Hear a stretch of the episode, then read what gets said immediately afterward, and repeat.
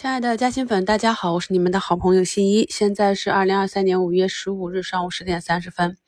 那今天呢，上证指数呢产生一个向下跳空的缺口，去挑战前低三二九点四五这个位置。这是我在一周展望里跟大家讲的。目前市场呢很多都是量化资金啊，一波持续的上涨，一波持续的下杀。板块这里跌幅排名居前的数字媒体板块指数也是产生了向下跳空的缺口，说明空方的力量比较大。然后就是服装、家纺。财电、拼多多这些上周五上涨的板块，今天呢就是没有持续性，直接就是一个下跌。上涨排名居前的高压快充、能源、金属、光伏设备、电池、热力，这里啊也是我们重新拎回来啊，讲了有一两周之久了。呃，大家看一下节目简介中的图一，这个是去年十月给大家做的节目，明确的讲了远离老赛道，拥抱新赛道，医疗和科技啊。那么在去年十月份的医疗大涨一波之后。就开始漫长的调整，但是科技股呢是表现的非常的靓丽，一直是涨到了今年的四月初，这就是市场的一个节奏。那么从去年十月到现在，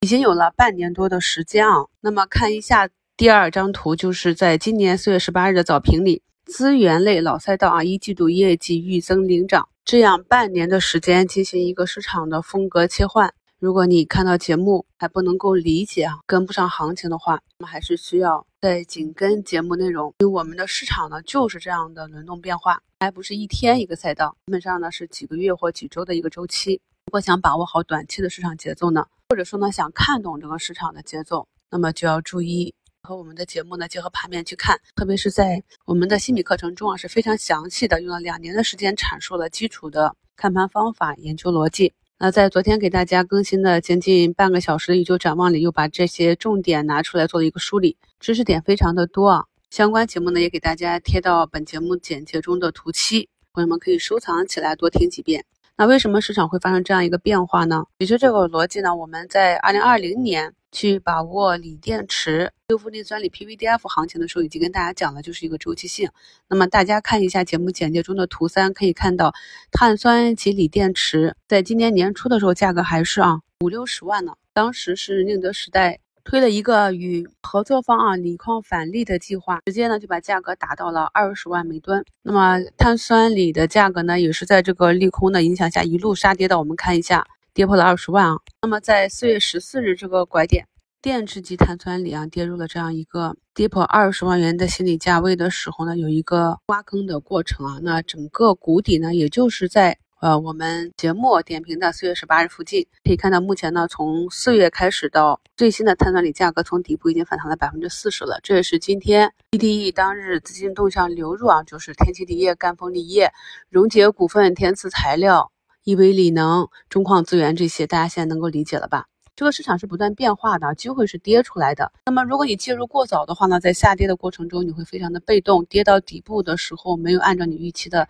去有一个市场上涨的反应，就会怀疑自我。很多资金呢，就会在这个时候去把底部的筹码给卖掉。然后去追涨，这样就造成了两面挨打。所以呢，理解了市场上这些热点板块和有机会在未来形成一段上涨的行情的板块之后呢，我们耐心的跟踪，等到市场出现相应的迹象再去切换即可啊。因为在今年年初的直播节目里，有不少朋友来问锂电和光伏这块，我当时就明确的讲了，他们的反弹行情至少要看到五月啊，五六月。这也是根据时间节点和整个很多周期因素去推演的。目前来看，进入到五月中旬，确实是锂电池、锂矿、光伏设备这块已经开始领涨了。与此同时呢，前期的热点数字经济啊、半导体设备啊，都是大部分都是进入一个调整期。啊，可以看一下节目简介中的图四，就是板块指数。那目前给大家截图的时候呢，还都是能源类的、风电、光伏设备类的这样一个上涨。那么我们随便找一个风电设备的板块指数，大家看一下。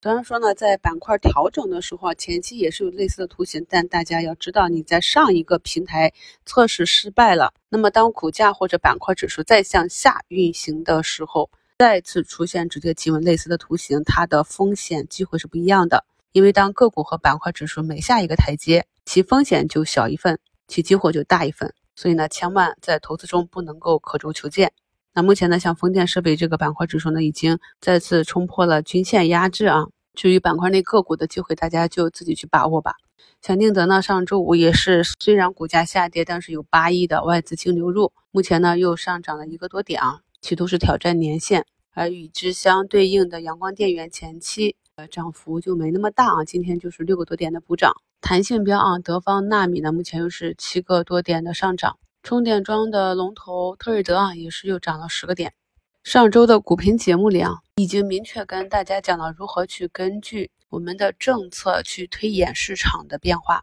周末领导的发话还是要刺激消费啊，房产这块刺激不动的话，主要还是一个新能源汽车下乡。那么充电桩这里近期也是走的比较强，智能电网啊、高压快充啊都是表现的比较强，从底部也是持续走出了一段的持续性。所以大家呢想把握短期的机会，可以自己去关注一下啊。今天五评呢就跟大家讲解了去跟踪、预判以及及时把握市场上板块高低切换的一个方法。图五呢是这个科室设备啊，我们去年就在研究这些底部的啊六八八的科创板的公司。那可以看到，在去年我们研究的时候，整个过程走的是非常的崎岖的，很长一段时间呢都是冲高回落啊，大波段的震荡啊，其中还挖了一个大坑。那身在其中的朋友应该还有感受，当时的行情是非常的难。那么当行情启动的时候，大家看一下，短短的一个多月的时间就直接翻倍了。那么近期呢，涨出风险之后啊，破五破十之后呢，就持续的下跌，今天又是跌了六个多点。所以这种大的波浪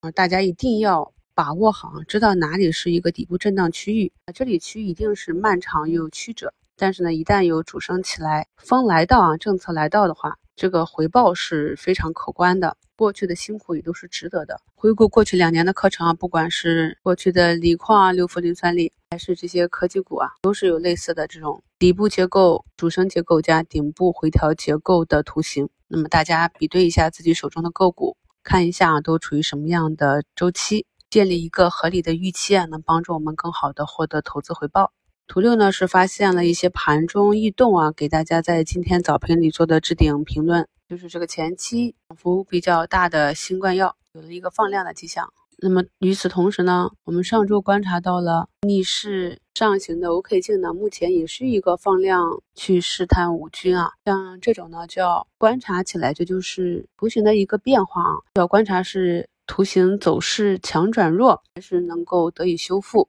这都是我们短期去进行仓位配置，以获得更好收益、更高效投资回报率的一些技巧。目前呢，市场仍然是有三十多家跌停。我们每日复盘的时候呢，在跌幅榜上要把跌幅超过百分之五的个股的图形都看一下，这样呢就能够帮助我们很好的去理解个股强转弱，或者是个股持续的走弱之后放量的下杀，能帮助我们在以后的操盘中能够更加有效的回避这些短期可能会产生大幅回撤、大幅亏损的风险图形。经过今天节目中这样的讲解，总结了我们前期观察到的市场板块的高低切换，你现在能多一份理解，并且有信心在未来跟上市场的节奏吗？祝大家下午交易顺利，我们收评再聊。